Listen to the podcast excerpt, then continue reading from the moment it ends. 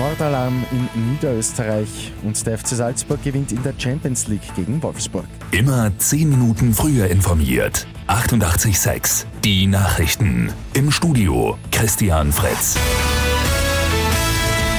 In Deutsch-Brodersdorf im Bezirk Baden ist am Abend eine tote Frau gefunden worden. Die Polizei vermutet ein Gewaltverbrechen. Nach dem Verdächtigen, dem Lebensgefährten der 42-Jährigen, wird gefahndet. Die Hintergründe der Tat sind noch völlig unklar. Das Landeskriminalamt hat die Ermittlungen aufgenommen.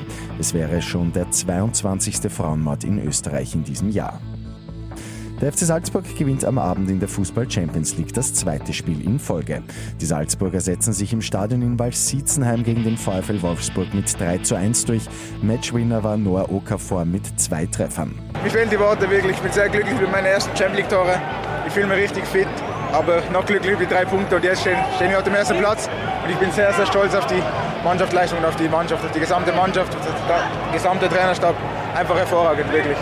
Das andere Gruppenspiel zwischen Lille und Sevilla endet 0 zu 0. In Gruppe E gewinnt Bayern München erstmals mit Marcel Sabitzer in der Startelf gegen Benfica Lissabon mit 4 zu 0. In der Metallindustrie geht heute die nächste Runde der Kollektivvertragsverhandlungen los. Forderung und Angebot liegen ja extrem weit auseinander. Im Handel, da starten heute die KV-Verhandlungen. Keinen Sechser hat es am Abend bei Lotto 6 aus 45 gegeben. Am Sonntag geht es bei einem Jackpot um rund 1,4 Millionen Euro.